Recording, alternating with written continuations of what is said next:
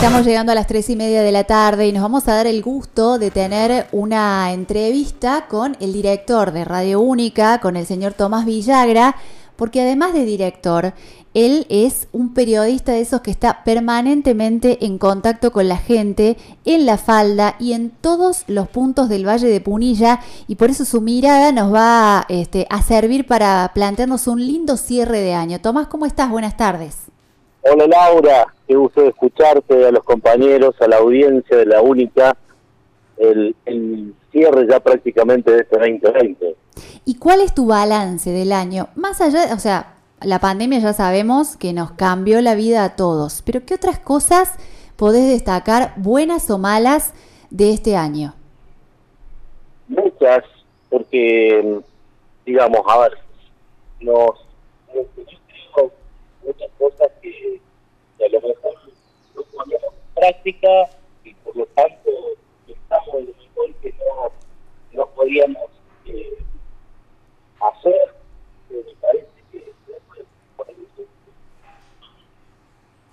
Te escuchamos un poco entrecortado, Tomás. Bueno.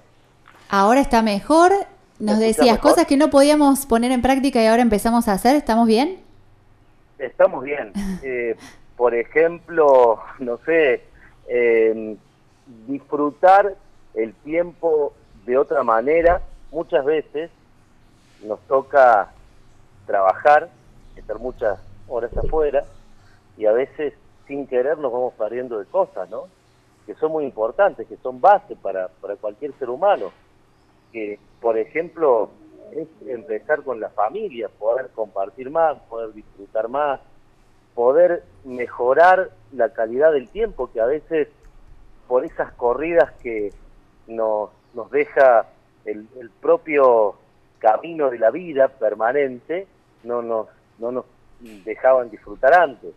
Me parece, Laura, que, que bueno, que hay muchas cosas que hemos aprendido muchas cosas que se han puesto también al, descubierto, ¿no? De cosas a nivel del gobierno, de los gobiernos, no hablo solamente de, lo nacional, de lo provincial, de lo local, de cosas que nos muestran que, bueno, eh, quizá eh, no, no había una preparación. En realidad, ¿quién estaba preparado para un momento así, no? Claro, nadie. No, y, no lo podíamos ni siquiera imaginar. Uno espera que los que están dirigiendo los destinos de un pueblo, de una provincia, de un país, ellos tengan la luz y, el, digamos, tengan la, la forma de, guiarnos. No ha sido siempre así, lamentablemente. Y bueno, eh, hemos tenido muchas cosas también negativas que seguramente nos harán reflexionar y nos harán cambiar en muchos aspectos. Ojalá que esto que decías primero nos quede, ¿no? Porque cuánto hemos descubierto quizás de nuestros hijos que no conocíamos, teniendo que compartir eh, el tiempo de otra manera con ellos y cómo hemos aprendido a que, bueno, eh, nos costó pero pudimos trabajar igual. Eh, tuvimos que a lo mejor eh, a la distancia, pero hablar y tener eh, quizás charlas más profundas con, nuestros padres o con gente de nuestra familia, que no la veíamos, la extrañábamos y cuando hablábamos, hablábamos horas y a lo mejor en, lo, normal eso no pasa. Ojalá nos quede eso y no nos, no nos arrastre después la locura de, volver al ritmo habitual.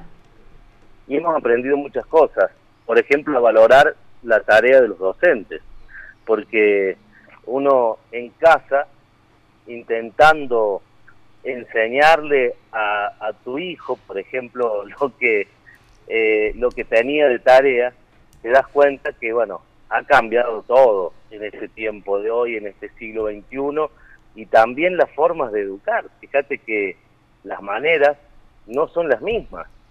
Los profesores de hoy no son los profesores de antes. No sé si mejor o peor, los tiempos han cambiado.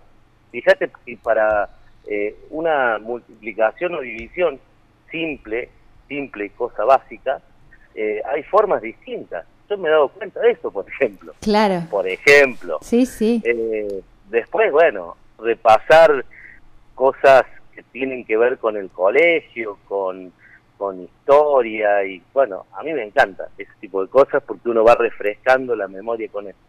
Pero digo, valorar, por ejemplo, la tarea de los docentes que han tenido que batallar desde una casa y seguramente con la complicación que, es, es que muchos chicos no tengan, por ejemplo, internet, que no puedan aprender al ritmo de otros. Pero bueno, claro, cosas, eh, rescatar, valorar, apreciar. Y las que no han estado, los que no han aparecido como buenas, seguramente para cambiarlas, para uno reflexionar y para modificar cosas, ¿no?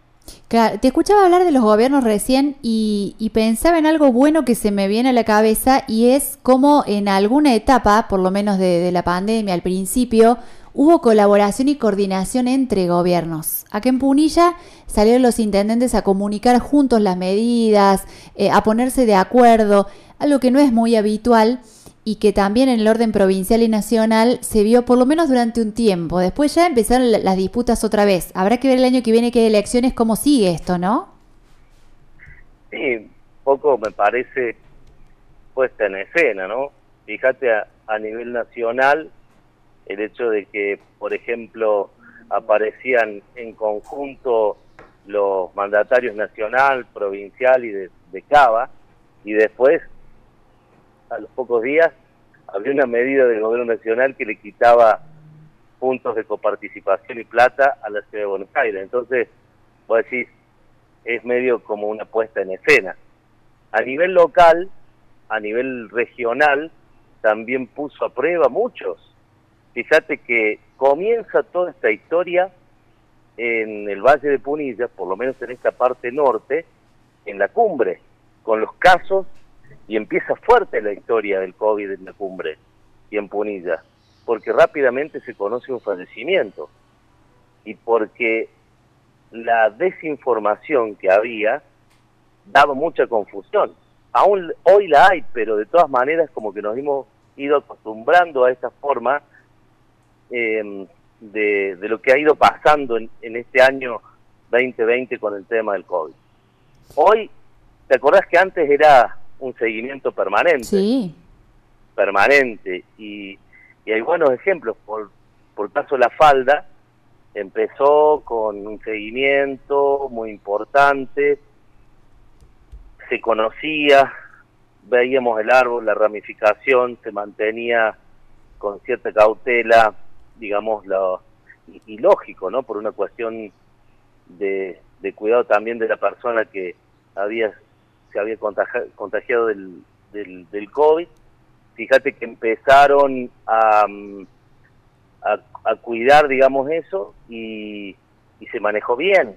Hubo casos donde se evidenció un, buen manejo. Bueno, después me parece que ya a esta altura no se puede poner como como una cuestión de, de que se de que se sabe ya hoy hoy está como muy lamentablemente el sistema cansado, la gente cansada, los jóvenes cansados, el mismo pueblo cansado, ya no sabemos, ya no sabemos como antes, claro, como era, eh, por ejemplo, se sabía que tal persona tenía, que había estado en contacto, hoy ya lamentablemente no. Y con esta apertura, obviamente que no va, no va a ser ya prácticamente fácil de seguir. Sí, sí, sí, le perdimos el rastro totalmente y, y, a veces eso debería decir, bueno, como no sé de dónde viene, me tengo que cuidar más. Eh, pero como estamos tan cansados, ya se relajó todo, ¿no? Yo te escuchaba en la nota que hacías el martes con la enfermera del hospital Domingo Funes y que ella te decía, nosotros vemos acá cosas que afuera la gente no ve y por eso eh, hay gente que anda tan tranquila. Claro, el estar fíjate, en contacto en vivo y en directo con el virus, con lo que provoca ese virus que lamentablemente ha dejado muchas personas fallecidas,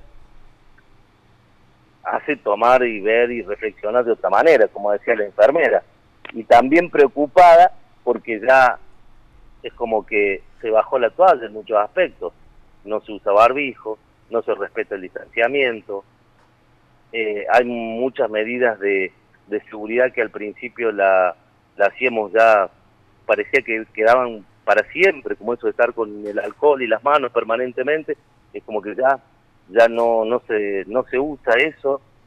Bueno, me parece que todo parte de un mal manejo a nivel nacional por el hecho de, de tanta cuarentena, de tanto encierro, si hubiese sido al principio tres meses, y bueno, vemos, pero fue una cosa que parece que a los políticos les terminó sirviendo, les terminó cerrando esto de el COVID, la pandemia, fueron manejándose con eso y bueno, lamentablemente creo que el resultado está a la vista.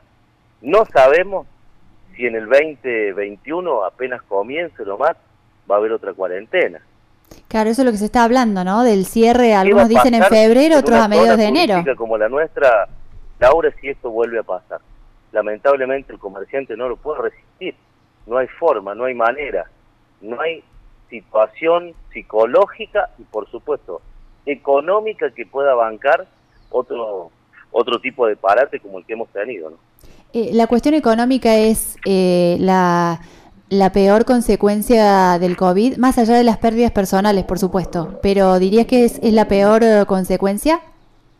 No, la psicológica y después la económica y por supuesto la, la salud. Eh, sin duda que, el tema de la gravedad del COVID es eh, innegable, pero también hay que ver que hay zonas, que hay lugares, que hay personas que no, no podían tener tanto encierro porque no tenían forma de subsistencia, porque no en todos los casos fue asistido por el gobierno. Mucha gente sí tuvo esa ayuda, que tampoco era mucha, pero digamos que algo es algo, el IFE o lo que, lo que sea, pero mucha gente que no tenía esa chance, porque a lo mejor era un empleado de colonia que estaba, eh, por ejemplo, eh, digamos, en blanco, y como aparecía en blanco, aunque fuera un, un, temporario, digamos, de colonia, no recibía la asistencia porque teóricamente vos tenías que no tener nada. Claro. Aparte veníamos de una temporada en la que se había trabajado y entonces eso daba un aire. No es mucho, porque cada vez las temporadas rinden menos, pero no va a ser lo mismo en 2021 cuando no hayamos tenido la temporada normal, digamos. Lo que, fíjate lo que pasa con, con el comerciante en la zona, espera con ansiedad, con mucha ansiedad que llegue, que llegue diciembre, que aparezca enero y que se trabaje lo más que pueda lo más que se pueda. Las últimas temporadas han sido cortas, muy cortas, cada vez más cortas, menos rentables. La, la presión impositiva que ha recibido el comercio, no solamente acá, en todos lados, pero imagínate que sin trabajar es prácticamente imposible de sostener.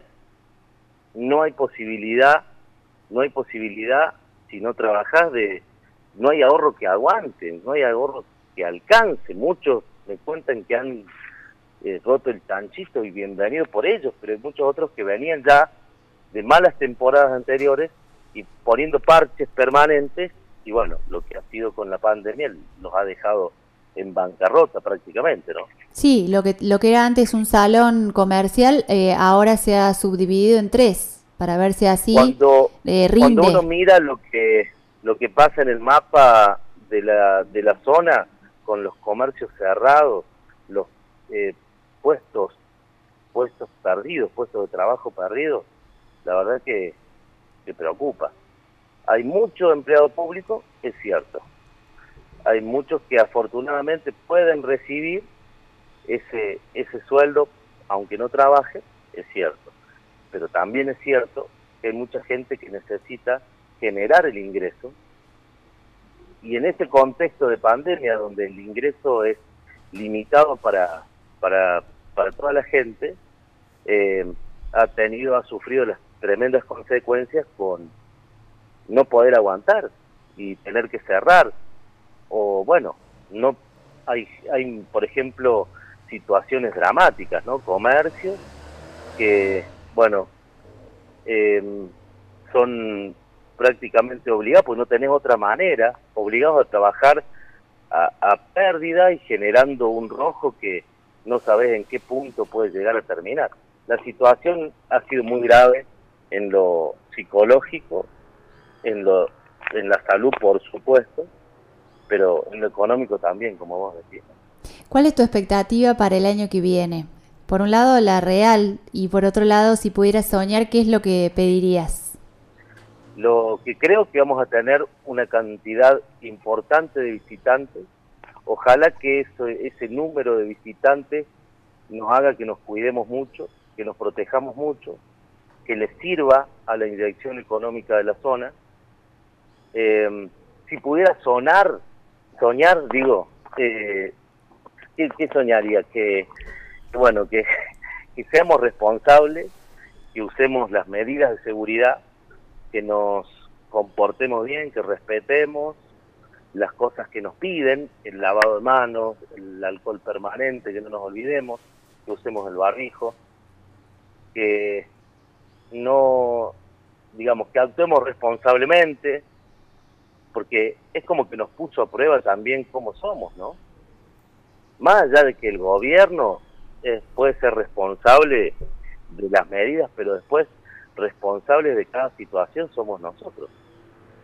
Si, a ver, en su momento se hablaba de que no podías ir a un lugar para no contagiarse porque era plena pandemia, iba te contagiaste y encima no dijiste nada y seguiste expandiendo, bueno, ya no es culpa del gobierno, es culpa de uno también. Claro.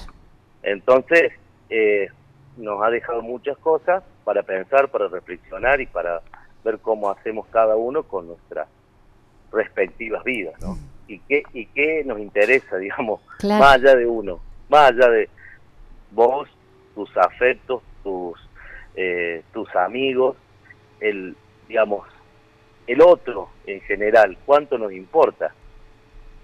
Y bueno, lamentablemente ha dejado muchas, eh, muchas cosas este 2020 al descubierto, muchas. Por último, recién hablábamos de la comunicación, vos recién hablabas de la comunicación. ¿Te parece que el gobierno ha comunicado mal? El gobierno anterior me parece que también comunicaba bastante mal, pero que el gobierno nacional ha comunicado mal eh, porque no estaba preparado o porque eh, todas estas confusiones y todo este río revuelto, hablemos de la vacuna, hablemos de las medidas, de los protocolos, todo ha sido medio una ensalada, eh, era útil.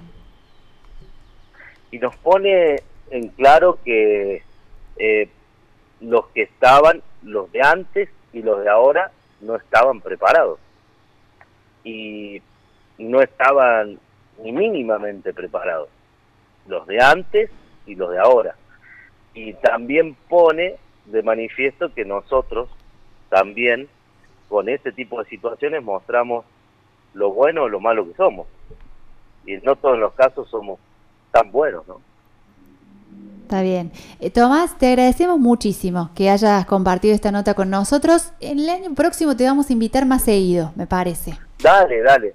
Para que nos des tu panorama así. Es muy rico. Déjame soñar un poquito, déjame soñar un poquito imaginarme una gran temporada, imaginarme a nuestra gente en Punilla, eh, primero cuidarse mucho, eh, hacer las cosas que te piden los que saben, los profesionales, los que están encargados, que, que usemos las medidas de seguridad para cuidarnos, pero que tengamos mucha gente para que podamos eh, después tener un año menos complicado, porque la verdad venimos, venimos bastante golpeados, todos los rubros. En este caso, el del turismo ha sido tremendamente impactante. He estado con varios administradores de colonias que me decían, no van a abrir muchas colonias este año en el Valle de Punilla, no van a abrir muchas, por lo menos hasta marzo, por lo menos hasta marzo. Eh, tienen la fortuna de estos empleados de poder cobrar aunque sea un 75% del, del sueldo.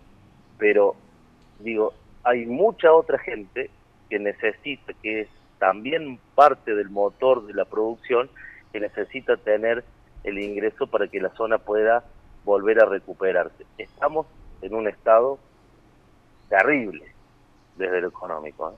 porque aquel que, digamos, tiene un comercio, hoy sabe que la presión tributaria y el poco ingreso que tiene la gente, la tremenda oferta que hay permanentemente en rubros, porque ya digamos como que se ha desmadrado y se permite cualquier cosa y no se regula nada, bueno, todo hace un combo, un cóctel, por supuesto, peligroso para todos. Ojalá, ojalá que sea un, una buena temporada, soñemos con eso y que por supuesto nos cuidemos para que pase rápido, que nos podamos vacunar pronto y que esta pesadilla se vaya lo más pronto posible, Laura. Bien, nos quedamos con eso, con la mirada esperanzadora y que es un poco un deseo y un poco un pedido mutuo que nos hacemos. Nos cuidamos todos, nos va bien a todos. Feliz 2021. Laura, te mando un fuerte, fuerte abrazo. Compartirlo con Dani, con Ale. Déjame compartirlo con Luis, con Noé, con todo el equipo, con toda la gente de la radio. En un año complicado, eh, también hemos puesto todo lo que teníamos para que la gente pueda estar informada, entretenida, para que, en fin, la misión que tenemos de, estar ahí acompañando al oyente eh, se ve, creo que se dio plenamente, así que bueno, vos que has sido parte de todo esto, también el, el abrazo, el saludo para vos y los mejores augurios. Muchísimas gracias y muchas felicidades. Tomás Villagra, director de Radio Única Punilla, periodista de todo el Valle de Punilla. El día continúa y nos queda toda una tarde por delante y mucha música para que te quedes con nosotros. Única 104.3, 104.9 FM.